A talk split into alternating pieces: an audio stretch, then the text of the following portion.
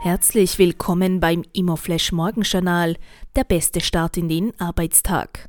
Am Mikrofon begrüßt Sie Anna Reiterer. Die heutige Ausgabe widmet Ihnen der neu geschaffene Immobilienservice des heimischen Finanzdienstleisters Swiss Life Select.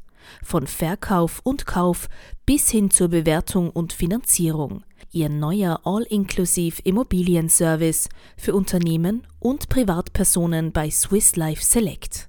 Heute ist Donnerstag, der 24. Februar und das sind die Schlagzeilen.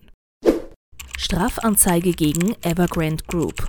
Für den taumelnden chinesischen Immoriesen Evergrande wird es immer enger. Jetzt hat ein internationaler Gläubiger in Zusammenarbeit mit der deutschen Marktscreening-Agentur Strafanzeige wegen Insolvenzverschleppung gegen die Evergrande Holding gestellt.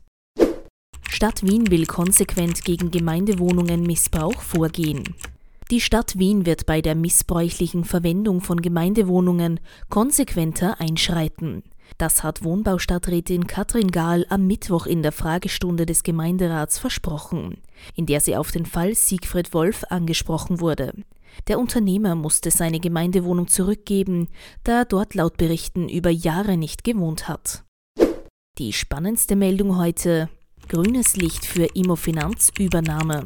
Die CPI Property Group ist bei ihrer geplanten Übernahme der Immofinanz einen Schritt vorangekommen.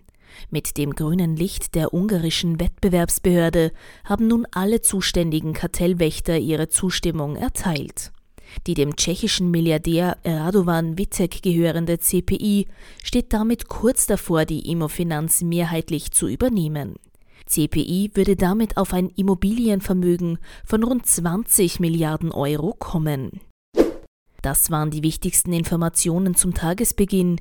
Mehr dazu und was die Branche heute sonst noch bewegen wird, erfahren Sie wie gewohnt ab 14 Uhr auf www.immoflash.at.